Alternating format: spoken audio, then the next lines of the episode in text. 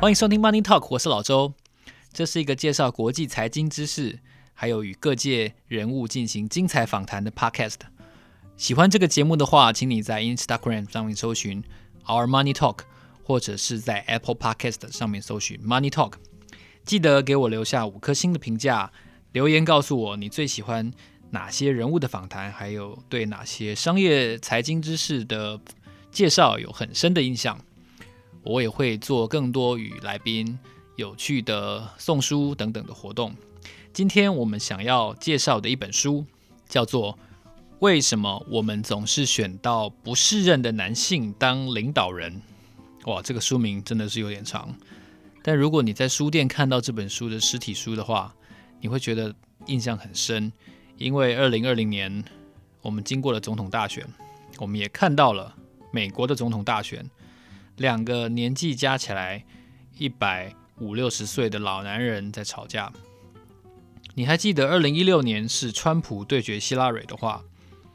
我们似乎会觉得，经过了四年，美国好像并没有更成熟，反而变成了两个老男人之间的拌嘴、口角。一个说一边不适任，另外一个说一边爱睡觉、爱打瞌睡，就是抓着这些鸡毛蒜皮的小事情。很多人都认为，其实，在职场或者是在政界都有玻璃天花板。这本书就。从领导跟管理人力资源的角度去分析、去介绍，为什么好像如果男性领导人出现的话，他不适任的几率是比较高的。这正是一个很有趣的议题哦。那这并不是一本女性主义的书，它反之，它是一本介绍关于管理观念，从统计出发，从很多的实例去出发，然后探讨管理实务的这个 case。首先呢。这个作者就介绍，他就说，男性、女性之间职场差异，这个收入差距到底存不存在？答案是有，而且很显著。作者举了两个例子。首先，有一个研究学者，他就寄出了很多份内容条件完全一样的履历，他们把这个履历分成两组，男性这组履历呢，约翰叫做 John，女性这组叫做 Jennifer。结果他收回来，他发现这些公司给的 offer 里面，男生这个 John 平均加起来的年薪比叫做 Jennifer 的履历高出四千美元，年薪一年加起来四千美元，四千美元就大概新台币十二万。换句话说，一个月多一万，条件完全一样，年龄、学经历背景完全一样，他只是故意做一个对照组 A/B test。A 组就是男生，B 组就是女生，而且都是 J 开头。但是男生月薪就是比女生新台币多一万，很残酷吧？更残酷的是，如果女性的工作者在企业界、在职场要做到 CEO 的位置，他告诉你，对不起，那个时候你看起来就是会比较老。为什么女生会看起来比较老呢？不是说什么哦，女生比较早老，生过孩子看起来比较老，不是这个原因。他告诉你说，漫长的努力是存在的。在财新一千大 CEO 的分析里面呢，作者发现，大概只有百分之六的女性可以做到 CEO 的位置。换句话说，他们在职场上工作的时间呢，要多花百分之三十。同样做到 CEO，美国财新一千大企业，女性比男性多花百分之三十的时间。如果男性是二十年拼上 CEO 的话，换句话说，这个女人要做到。二十六年的年资才能够做到 CEO，所以财新一千大 CEO 里面的统计，女性执行长、女性 CEO 年龄比其他男性 CEO 平均多了四岁，你看是不是很残酷吧？所以我们常常讲说，哦，女性的执行长如何兼顾企业与家庭？其实不止女性啊，男性的执行长难道不用兼顾企业与家庭吗？对不起。我认为是做不到的，为什么呢？你看，如果你要生儿育女的话，如果以实证分析，女性要比男性多花四年的工作时间，多老四岁才能够做到 CEO，我认为是很难做到的。所以，我个人认为是没有办法兼顾的。如果有办法的话，它通常有很多的外援。那接下来呢，在这个书里面的第二章，他告诉我们说。通常通常通常我们会觉得有自信比有能力重要，可是这是真的吗？作者在质疑这件事情，我我也想跟大家思考一下。在阅读这本书之前的三十多年，我的人生我一直觉得，因为我接受到的所有的信念、所有的教育，都是告诉我很重要的是自信，你一定要有自信。我能不能够跳箱跳过去？是今天数学模拟考，我能不能够考好？你一定要有自信，你有自信，你就可以克服很多事情。这是我从小接受到的教育，所以我也会觉得，对啊，信心当然比能力重要啊。但作者就问了一个问题啊，等一下你要看牙医，要洗牙哦，要根管治疗，请问你希望你的牙医比较没信心，还是比较没能力？哇！我瞬间，我看到这边的时候，我瞬间觉得，呃，好像应该 比较没有信心比较好一点吧。因为有信心而没能力，感觉出事情的几率比有能力而没信心高一点。怎么说？哦，不要讲洗牙了，洗洗牙可能很多人不洗牙没有这个感觉。我想买股票好了，可能这是一个商业节目，我们就用我最喜欢什么事情都用买股票来比喻。有信心而没能力的人。他其实是没有选股能力，他没有投资，他没有自知之明，没有办法控制自己。反过来看，他有选股、有操盘的能力，但他没有信心。你觉得这两个人给你当基金经理人，你要选一个人来买他的基金，你会买谁的？啊，说真的，如果是这样，那当然是买那个有能力而没信心。他觉得，嗯，我选这支不知道对不对呢？因为有信心而没能力。那就是猴子啊，所以你不就是叫猴子设飞镖的意思吗？那还叫选股吗？所以这样讲起来的话，你你有没有发现信心好像不是最重要的？好像是这样哦。所以我觉得这本书真的是颠覆了我很多既有的逻辑啊。那如果我们不用选股来看，其实他也举出了一个很有趣的统计。他说，在一个美国一个研究里面，他发现说。全班排名最后那四分之一的人，如果以英文的文法、逻辑推理跟幽默感来测试这些学生的话，他问这些最后四分之一的人说：“请问啊，你觉得在全班这三项测验，你的排行的分数是怎样？”诶，很奇怪哦，他会觉得这是最后四分之一倒数的嘛？他会觉得说：“我是在全班前百分之六十。”完全不一样，对不对？因为末四分之一表示你是落后其他百分之七十五嘛，但他就觉得他是全班前百分之六十的人啊。反过来说，在那个调查里面，他也看出，在文法、理解力哦，还有逻辑推理排行名列前茅的那些学生，他其实一直低估自己。他觉得，呃，最最前面的那百分之十三，他觉得自己的程度其实是前百分之二十五。诶，这就像有一个 有一个很有趣的现象。以前我们小的时候，可能你也有这样的朋友，他每次都说啊、我没有念，我哇哇完了完了完了完了完了。可是其实考出来他都一百分。我高中大学的时候，我真的很堵拦这种人，你知道吗？我就会觉得他超虚伪的。我、靠，真的是很恶心哎！我不想跟这种人当朋友。但看到这边，我突然发现，我可能以前 冤枉他了。他可能会其实真的觉得自己考不好，真的觉得自己没能力。虽然他是那种有能力而没信心的人，而我是那种有信心而没能力的人，所以这就是啊，你看领先者跟落后者的思维差距，一个比较有自信，一个比较没自信。所以他要带给你的第二个观念，他是蛮颠覆的，也就是说，信心可能不是最重要的。我们过去接受到的教育可能都是错的。然后接下来啊，这个作者也提到一件事情，他说。为什么坏蛋好像比较容易升职升迁？他举了一个你可能不太相信的例子，就是贾伯斯。他引述了贾伯斯以前的部署的回忆。他说，贾伯斯是一个糟糕透顶、烂透了的主管。他觉得他再也不想要为这种人工作。然后他说，以前在跟贾伯斯共事的时候，每次他提出一个新构想。贾伯斯就会打枪他，说你超烂、超蠢，这什么烂东西，没用。而且他会在会议上公开抨击你。但如果你点出了一个非常棒的梗，然后被他采用了，他下次开会的时候就会说：“哎，这个我上次讲哦，一个一个的什么什么东什么东西。”哎，如果没有做会议记录的话，你会以为这是贾博士自己讲的，但其实不是。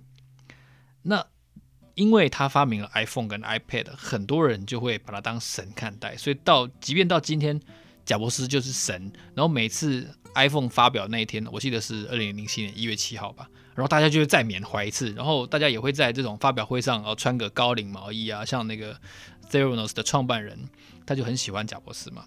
可是贾伯斯其实在他的旧员工的眼中是一个非常糟糕的领导人，管理职。那同样的，已经要卸任的这个川普，也有很多人觉得他是一个不适任的领导人。虽然川普我，我认为他家庭教育是非常成功，而且他是一个非常自律的人，可是还是有非常多人哦说他不尊重女性，他有性骚扰、呃霸凌的前科。比如说，他就说拜登很爱睡觉，所以他是一个不适任的总统。你看他在在辩论的时候，他就公开霸凌拜登这样子。而且你会发现，其实。川普蛮自恋的哦，他会说我是史上最棒的美国总统，你看创新高了，对不对？哇，我这个什么又减税了哦，我把中国打趴了，他很自恋。然后作者就告诉大家，为什么自恋的人好像比较会变成领导人呢？诶，你看我说贾伯斯、川普，你应该会想到第三个人，就是马斯克。哇塞，我觉得马斯克 超级超级自恋，然后。他也有很多很怎么讲呢？跳痛也好，很很猖狂、很张扬的一些做法。为什么自恋的人比较容易变成领导人？因为他们会花更多的时间跟精力来经营他外表。举例来说，川普会把他的头发梳得又柔软又翘，然后金闪闪发光这样。然后他们是形象管理大师。所以这三个人会用一个精心设计的形象去出现在他的荧光幕前，所以他会变得比较夸大，然后他会比较有创意，他会更想要去推销他的点子。正是因为这样子，所以在政界也好，在企业界也好，这个作者就发现，好像是因为这样子，这些很在乎身份地位的自恋者，他比较容易变成。组织的领导人，而且啊，好像男性比女性更容易出现这样子的性格哦。作者就说，男性拥有自恋性格的比例是比女性高百分之四十。哇塞，这难怪我刚刚提到那三个人都是男的，你知道吗？所以似乎啊，男性是比较张扬的，比较倾向去让人觉得哦，有点夸大这样子的形态。可是偏偏如果你一个人，越自恋，他当上领导人、当上管理职的时候，其实是一个很负面的形态。如果主管的自恋程度越高，这个作者研究显示，通常员工会对他越赌烂、越负面看待。所以，一个自恋的人，如果当他爬上管理职的时候，我认为很容易变成组织的灾难。而且，正是因为他已经是。管理职，他是经理哦，合伙人哦，managing director，所以你更难把他拔掉啊，因为他的权力很大，谁可以把他拔掉啊？而且董事会通常不见得认同你的这种精神病态的指控。偏偏哦，他引述了一个数据说，管理人员就是经理级以上的人员，精神病态这个开口这个症状，其实比一般大众多很多。这也符合一个现象，就是说。自恋的人，他会更倾向去表达自己高大上，所以他就比较容易被被凸显嘛，比较容易被看到。回到我们刚才信心的那个地方，自恋的人会倾向哦自己的肌肉、自己的形象、自己的管理能力、自己的创意。那被他的上级看到，被董事会看到，董事会就升迁他。所以呢，你就看到，哎，怎么好像管理的人员都很自恋？我的老板是白痴，但他偏偏就是你的老板。这样子的事情，通常哦，这种精神病态的人，他是他是有一些领袖魅力的，可是千万要记得，领袖魅力不等于领导力。哦，我们换一个角度来看，我们不讲那些有病态的男性，梅克尔，德国总理，他会自己去市场买菜，然后作息非常规律，他的外表不张扬，我我我我觉得蛮蛮符合德国人这种实事求是的性格。可是她是全德国乃至于全欧洲可能是最有权势的女性，但她如此的不张扬，所以似乎真的符合作者的介绍，男性自恋的这个程度高于女性，但偏偏男性出头的比例也是高于女性。我觉得这个事实真的是，真的是让人觉得 觉得有点无言以对。好，那今天假设他不是一个管理人员，他是一般的你我身边的同事，要开除他呢，还是要留下他？我个人认为，我看完这本书之后，我认为应该是要开除他，因为作者的分析引述的分析说，开除一个有问题的工作人员，他平均利益大概是。招募一个好员工的四倍，所以你把它消除掉，把它从组织里面消除掉，lay off 也好，开除也好，不管，大概是比你用尽心思找到一个人好很多。我我我个人的感受是要要找到一个人合乎你的文化，合乎你个人待人的风格很难。然后你会说，哎，现在不是不是。人很好找吗？新人很好找啊，耐操好用，可是它不见得适合你的组织的文化。所以啊，这种精神病态的人，最好我觉得你在找同事或者你在找找公司相处的时候，其实一定要尽可能的打听，因为我想可能年后很多人会想要跳槽。跳槽这件事情哦，很重要的是公司的文化，偏偏公司的文化。是你很难一开始就知道的，而且公司的文化领导你未来主管的管理的风格到底是什么？你千万不要因为听到了那个 package 你就答应，你不要因为说有有啊年薪加薪的百分之十五你就愿意你就签 offer。我觉得你要多思考一下什么事情呢？就是他的领导的风格到底怎么样？这个公司过去被惩处的人是因为什么事情被惩处？是婚外情？酒驾还是什么事情？还是冒犯主管？哇！如果冒犯主管就会被惩处的话，要不要去新的组织报道？我觉得你真的是要思考一下。那女性当经理人跟男性当经理人哪一个比较好呢？作者认为啊，如果以金融业为例的话，百分之百是女性的正面影响比较高，因为在二零零八年的金融风暴里面法国的国际大的金融控股集团法巴法国巴黎银行 BNP Paribas 有百分之三十九的经理是女性。当他们的股价暴跌百分之二十的时候，好，百分之二十已经进入熊市了。那个女性经理只占百分之十六的法国农业信贷银行 Credit Agricole 暴跌幅度更大，他们跌了百分之五十。诶，这蛮符合我以前看过的一个一个研究。我记得是 MSCI 的研究，在二零一五年统计的。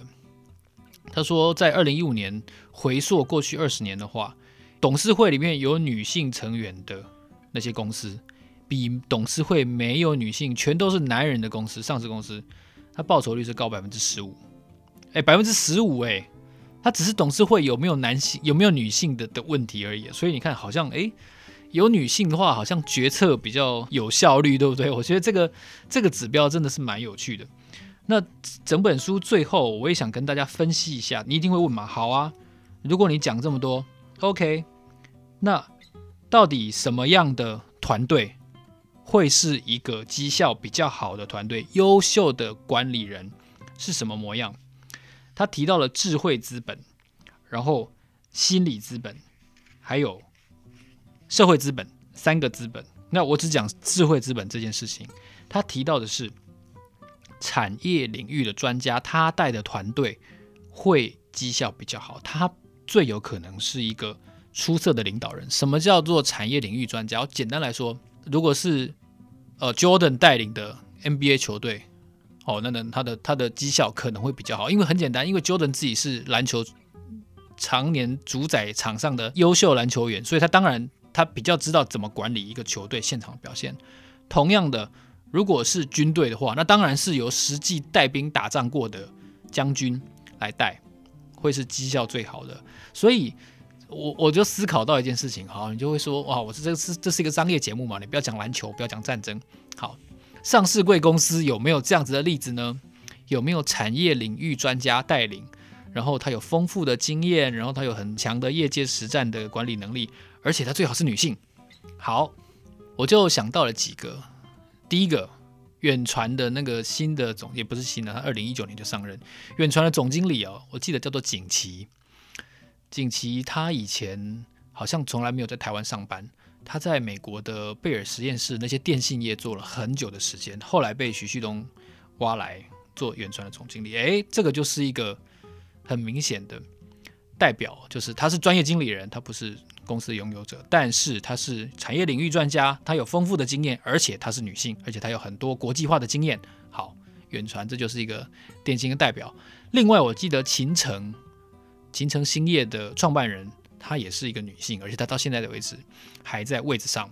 所以这个公司，诶，可能你也可以注意一下，因为他创办秦城很久，而且秦城算是一支在这个。零组件那种云端伺服器零组件里面，好像也是蛮有代表性的公司。还有东元的总经理好像也是女性，所以你看这三家公司，诶，都是产业领域专家在领军。他们的管理绩效怎么样？可以跟这本书互相参照一下。那今天我也要送出三本书给大家，我跟出版社合作谈好了。然后，如果你喜欢。这集节目的话，如果你想要看一看为什么我们总是选到不是人的男性当领导人这本书的话呢，请你在 Apple Podcast 上面按五颗星，然后请你在 Instagram 上面留言给我，请你搜寻 Our Money Talk，然后告诉我你对节目的看法，然后为什么你想要看这本书，那我会抽出三个听众朋友呢，我会送他这本书。那非常谢谢你参与这一集的节目。我是老周，让我们下一集见，拜拜。